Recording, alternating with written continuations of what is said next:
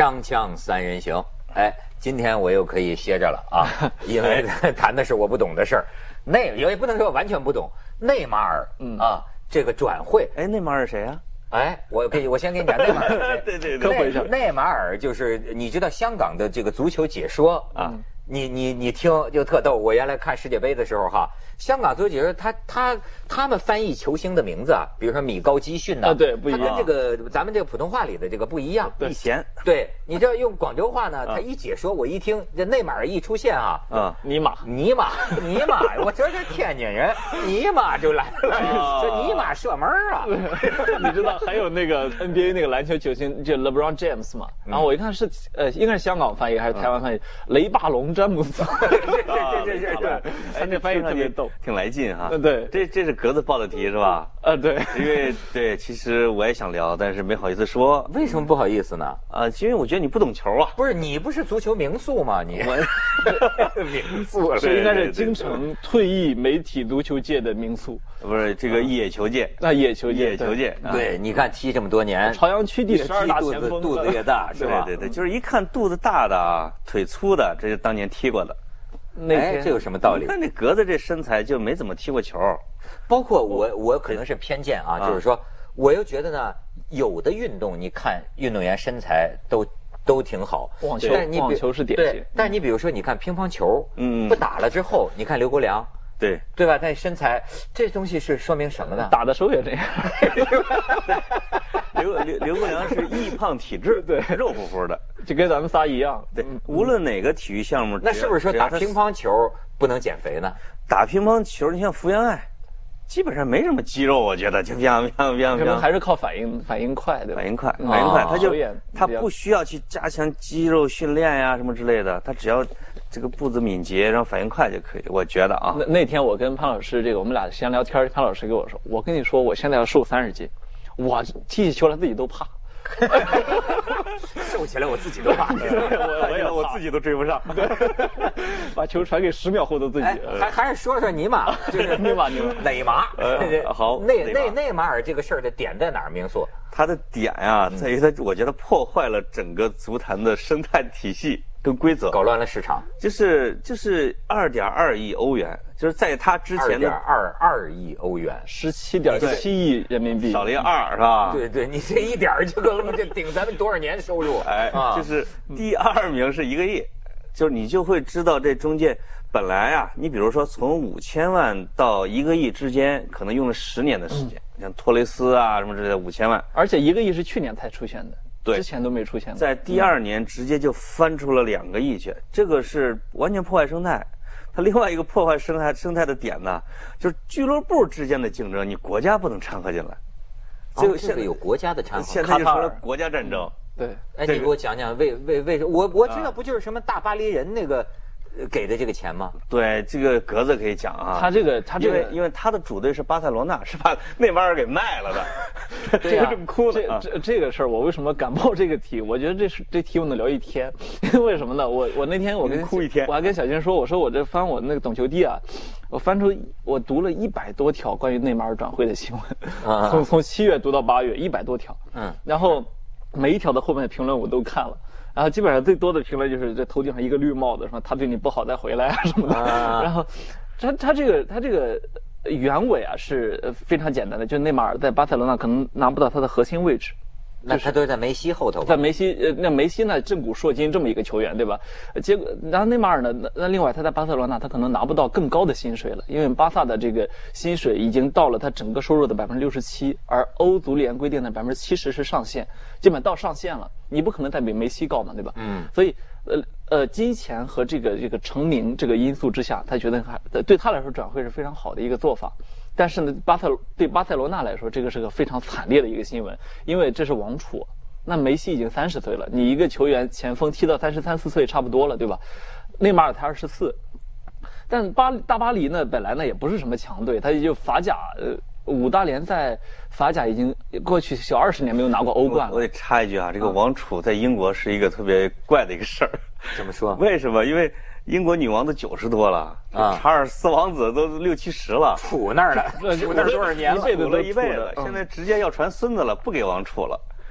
所以你看这个，所以一般这种王储很惨的啊。这就我们说，你提前说好一个事儿，最后基本都实现不了，哎呃，就这么回事儿。结果这个这个巴黎圣日耳曼呢，按理说也没这么多钱买，为什么呢？因为他是，呃所以这个又回到这个王冲老师的话题，等潘老师坐这儿了。这个因为这个巴黎圣日耳曼，它背后是卡塔尔的财团，卡塔尔财团的背后是卡塔尔国家主权基金，所以现在这就是为什么巴萨巴萨想要去上上诉，想要打官司。就觉得说，你把我这王储挖走的钱啊，不是一个正常俱乐部该有的钱，二点二二亿欧。那那如果你是卡塔尔的，你卖石油的这个钱，那你想为什么卡塔尔今年这么急于想去出出手买这样的球星，然后打造这种国际轰动的头条？是因为卡塔尔今年情况非常不妙，卡卡塔尔跟他都都跟他关系不好了。都断交了，所以体育和和文化成为卡塔尔最后可以退守的堡垒。而且二零二二年的那个世界杯要在卡塔尔举办，所以他在这之前在足球界他还不能泄了气儿。他这个、哦他这个钱是怎么给巴萨的啊嗯？他是有套路的，因为他如果直接通过巴黎来给巴塞罗那的话，他这个巴塞罗那会告他，而而且违反了财政公平原则。他们现在是这样的一个，就为什么是违反财政公平原则？财政公平原则，就比如说你这一年的你的花费不能超过你的经营额的多少一个比例。对，我就说，啊我就外行要请教一下这个我不太懂这个啊，这不是市场经济吗？对他爱出多少钱买，一个愿打一个愿挨，定这些规则是什么意思呢？这个就跟 NBA 的工资帽是一样的，就是 NBA 的这总体你这个球队的工资帽是一个定数。如果你勒布朗詹姆斯拿了拿了三千万以上，这这就当年乔丹吧，乔丹一年是三千四百万美元，嗯，老二皮蓬就是四百万美元，嗯因为你的总数在这定的。对如果你这个老板非常有钱，你给每个人都三千多万，你把所有的球星都聚到俱乐部，这个生态就崩盘了，别的队儿没法玩了。这就是哦 NBA，它是一个体育加娱乐，它要所有的队都有活路的一个原因。哦就是保护生态环境。它要阻止个别的财主造成这种造成垄垄断啊，对而且 NBA 的设计科学在于，如果你在这一年的排名是倒数，你就按照你倒数的名次拿第一名的状元秀，什么就是就是说，起码是第一轮前几名的秀。你的成绩拿了冠军，你就排在最后去去去找新人，啊，它就保证大家呃相对在均衡的一个发展。那内马尔的这个交易，照你看来是有违规之处吗？我认为很可能有违规之处，因为他这个钱，他这次是这样的，是大巴黎把钱给内马尔，让内马尔自己把违约金给巴萨，然后解约赎身赎身，就是变成自由身。卡塔尔国家跟内马尔签了一合同，聘请内马尔当卡塔尔世界杯申办大使，嗯，给了三亿多，三亿欧，给了三亿多，拿出零花钱来把自己买出来，把我合同买断，然后以自由球员的身份加盟巴黎。哦，这事儿我有点闹清楚了啊这种本来还是说，我说也是说他一个什么广告代言三亿多欧元，没听说过。没谁原来这个价所谓这个广告客户，实际是卡塔尔这个国家是国家。国家主权基金。呃，这个事儿其实还特别逗，在于就是我联想到中超啊，因为其实中超今年出了这个所谓的奢侈税嘛，这个奢侈税就说你如果买了一个球员，应该是高于五百七十万欧的一个球员，你就必须交百分之百的税，意思是你五你六百万买一人，你给你要给再给国家交六百万欧，呃不是国家给足协。然后今年这个天津权健就从德甲买了德甲的射手第三名，叫什么来着？叫莫德莫伦斯特，莫伦斯特，啊对。这这家伙值四千多万欧，但是今年整个转会窗口中，呃足协没有拿到一分钱的这个这个奢侈税，为什么呢？权健把钱给了这这这个家伙，让他自己解了约，于是是零元买来的。哦，所以说这个什么什么叫上有政策，下有对策？哎，但是我不懂，你比如说花几个亿欧，单这这俱乐部也是个公司吧？嗯对，他这能赚得回来吗？花这么多钱弄一个球员？呃，完全赚得回来。如果对于内马尔自己来说啊，内马尔是值两亿的，就按目前现在的市场行情，设低了，这个这个设低了已经。对，现现在巴塞罗那非常后悔，因为他是整个巴西的长得最帅的、踢得最好的、年纪最轻的领袖。嗯，那他的整个的商业价值是没法估量的。你知道巴黎圣日耳曼的高兴到什么程度？内马尔加盟的那天晚上，埃菲尔铁塔他们花了五万欧点亮，点成了巴西国旗的颜色。哎，那这种我不懂啊，这个、嗯那这个巴塞罗那能不能出更高的钱留下他呢？不能，这这个就是你他已经设定了解约金二点二亿欧，你解约金放这儿了，你你要没设还好，你要没设解约金，俱乐部可以说我就不想卖。我看了一个新闻啊，巴萨又找内马尔谈，就是他正式转会之前，说你跟巴黎签了一个什么合同？就是他肯定是这个内马尔先跟巴黎说好的，我们要签一合同，我给你解约。巴萨说我们来匹配那个合同，并且可能会给你更高，嗯，你留下，就是说你我我把你那合同再赎回来，我我也可以可能出那么多钱。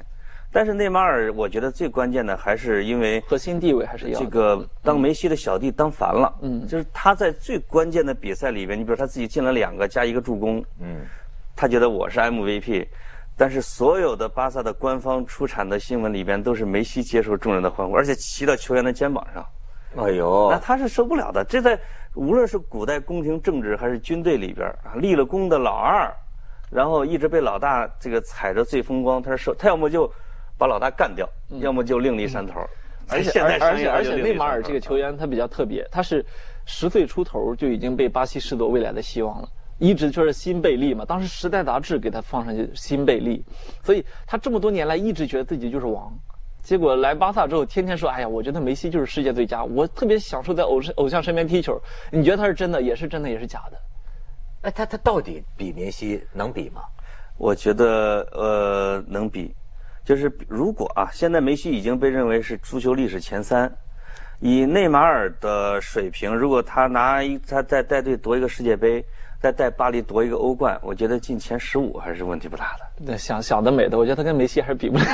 咱们先看看看看，你说这个帅帅帅的啊，这个这个巴西的内马尔，哎呀妈，哎呀嘿，这还是当年穿巴萨球衣的啊，哎，他长得特别像我小学一同学，像日本人，对，像日本人。你再看，嗯。哎，这是这是梅西告别他 啊，这是这是梅西的球衣是吧？嗯，对啊，说说他到这个这个这个巴黎的这个队也是十号，呃，对，他是十一号，十号，呃，到巴黎是十号，对对对对，巴萨十一号。咱们先去一下广告，锵锵三人行广告之后见。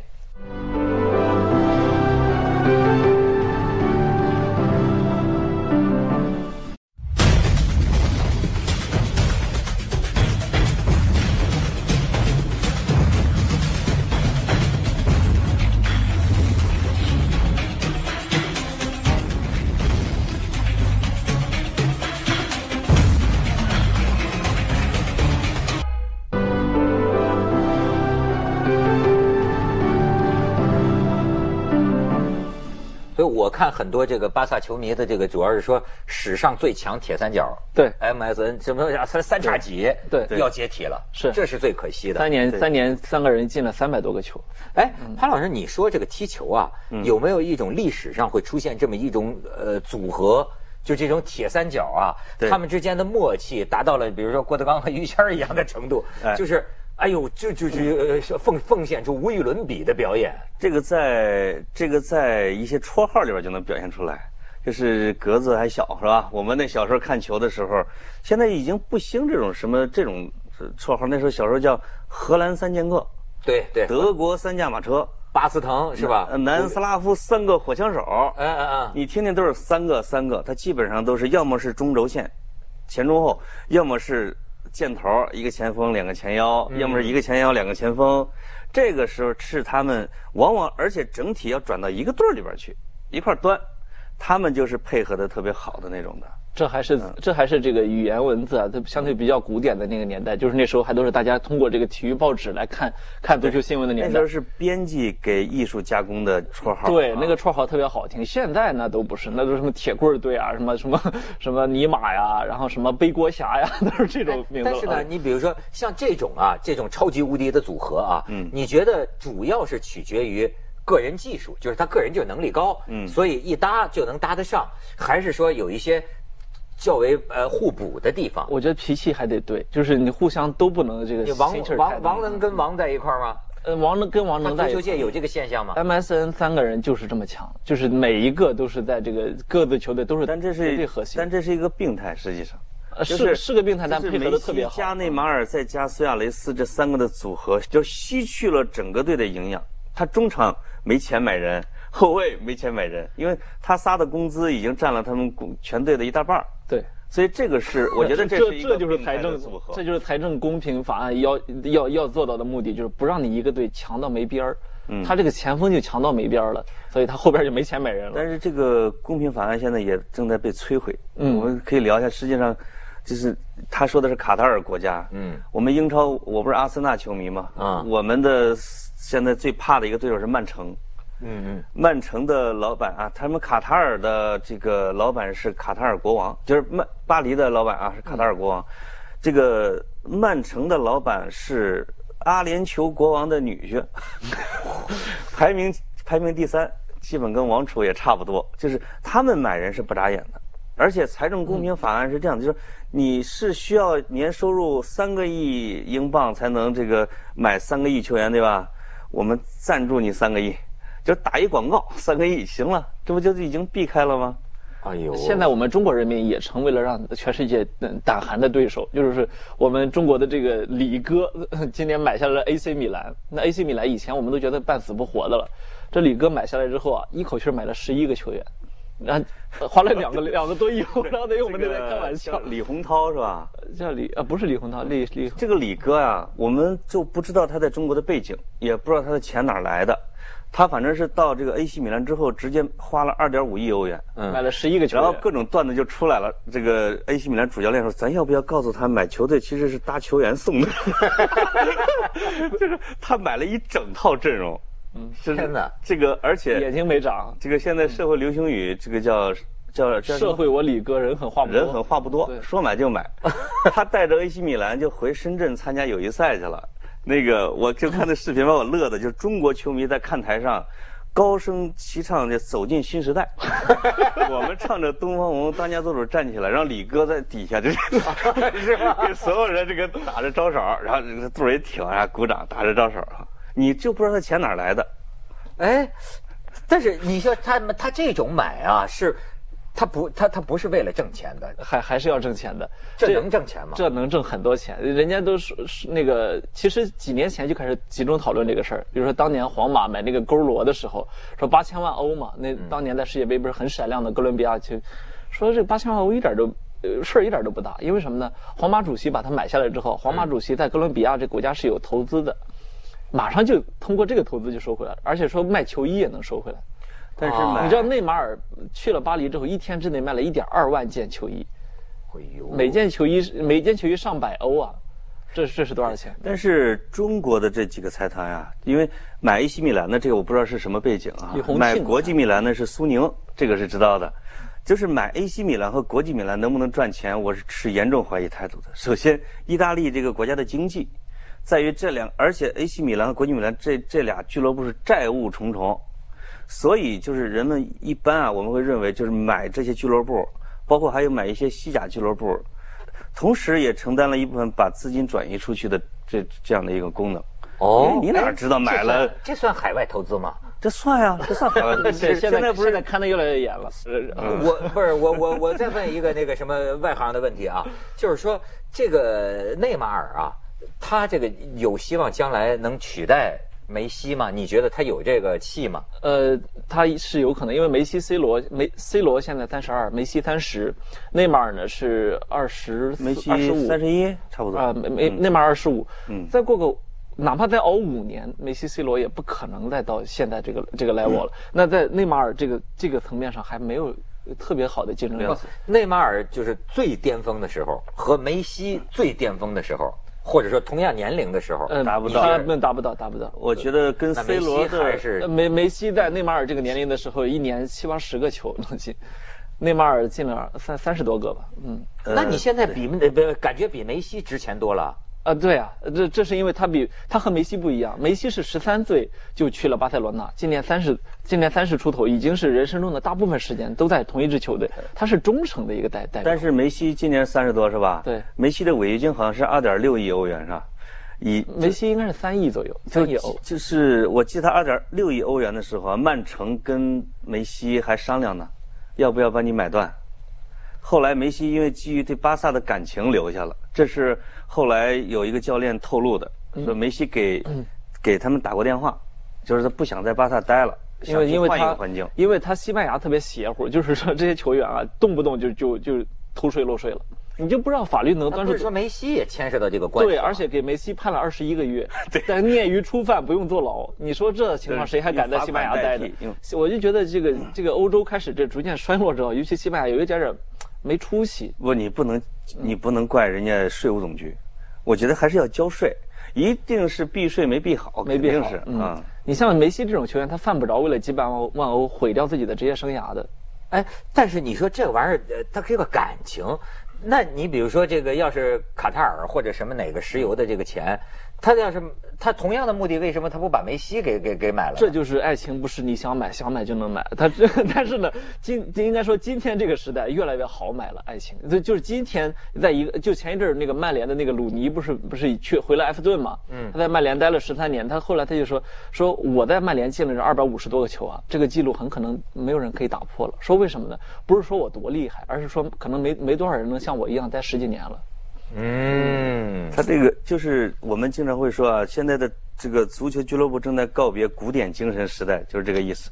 就是在我们小时候看球的时候，往往比如马尔蒂尼有个球员啊，AC 米兰的时候，就是马尔蒂尼的爸爸是 AC 米兰队长，马尔蒂尼是 AC 米兰队长，马尔蒂尼的儿子现在是在青年队踢球，就是叫几代都是红军，就是血液里流着什么什么什么。是是是是是。现在已经很少了，就是现在最后一个贵族有点像托蒂。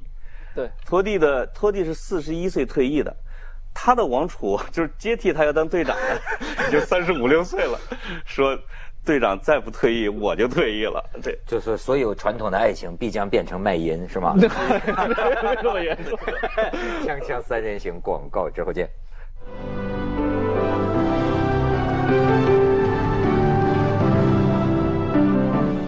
哎，你讲，啊、就是呃其实现在不光球员，主教练也一样。你想这个呃，曼联上一任这不不是上一任，他这个功勋主教练福格森嗯干了二十六年，那阿森纳的这个温格教授这也二十年了，还干着呢，还干着二十一年了，二十一年了，呃，不可能了。他们都说这是绝对没有可能再有这么长时间的教练了，因为现在这个尤其是媒体这么发达，这个金钱又大规模的注入，卡来的卡塔尔来的中国的钱注入之后，大家要的是出成绩。你今年拿不到冠军，甚至你半程踢得不好，出去。哎，但是你说啊，像这个内马尔或者梅西这些人呢，嗯他们身上背着这么多钱呢，他们呃这个这种有没有压力，会不会特别大？就是你比如说，你是不是你的预期有这个表现呢？但是你这个人有时候很难说呀，我这俩月状态不对，对或者哎这种他们到时候是不是会会不会有这种情况？就是压力特别大。这种这个天赋异禀的人啊，他往往不仅表现在场上，我一直觉得他们的精神力是非常强大的，就是而且他跟正常人不一样。比如说 C 罗，你只要不让他拿到世界第一年薪，他踢球就踢不好。就只要梅西一加薪，他那边就跟皇马就开始闹，让我拿到了世界第一高薪之后，他的进球率就层层的。但是现在世界第一高薪在上海申花，中国人给的啊，中国人给世界前五名高薪有好像两三个是中在中超球队踢球。现在这些，我觉得这些顶级球星，他的内心就很强悍。你给我的钱越多，我背负的压力越大，我可能发挥的越好。就像马拉多纳，但是也有一些一流球员啊，就是我拿着这个第一转会费来之后，直接就怂了。然后这样的人还是有的，但他就这说明他的异禀啊没有异到那个程度。但是我觉得顶级球员还有一个好处，他团队特别好。你像如果你那我咱们正常想，那我这今儿录锵锵，我这身体不好怎么办？那对顶级球员来没这回事儿如果身体不是很好，有团队帮你调理的。对，因为你看我像那天我碰一导演，那导演说说我他妈就绝了，就是说我呀。没钱的时候，电影拍的最好，就是有钱有钱这样都不正常，就是有钱就没拍出过好好好片子。他有了钱之后，他得不断的还想，他架不住这个，把茅台得植入了呀，把这个什么植入了。如果给贾樟柯 两个亿让他投，他一定拍砸，这个是肯定。就是每个人就跟这个刘邦说啊，就是我可能能带两万部队，嗯，那韩信可能带二十万，一个导演能带多少部队是注定了的。你让陆川啊，像像贾樟柯呀、啊，拍小片文艺片的导演，你给他来一一夜宴，那直接就直接就砸了。他没有这个经验，也没有调控的功力，或者没有商业大片的思维。你给斯皮尔伯格，那就是钱越多越好，叫韩信韩信将兵多多益善嘛。哎，我再问你，你比如像这种呃王不见王啊，或者什么铁三角啊，对，这个在场上啊，就是呃这个个人进球。或者说配合对方，嗯，会不会发生犹豫？这个是 C 罗跟梅西的最大区别。梅西就完全不会犹豫，呃，如果队友的这个机会好，直接就传过去。我就看场上，只要队友能把握住了，梅西一年能助攻九十个。对，但是 C 罗是，哪怕队友进了绝杀，只要不是他进的，不庆祝，不庆祝，你就回到中场去了。对，他要自己进了，就是这样庆祝，就是那一共进了五个球，其中有一个他是点球，那进了点球之后就是兴奋，必须过来都得拥抱他。哦，你要不拥抱他，他就很失落，说你们不爱我了。所以这人性啊，全在场上都能看得出来。从小缺父亲。啊啊！那梅西怎么那么我那个不大公无私呢？家庭教育好，家庭教育好。阿根廷的中中产阶级家庭。围城。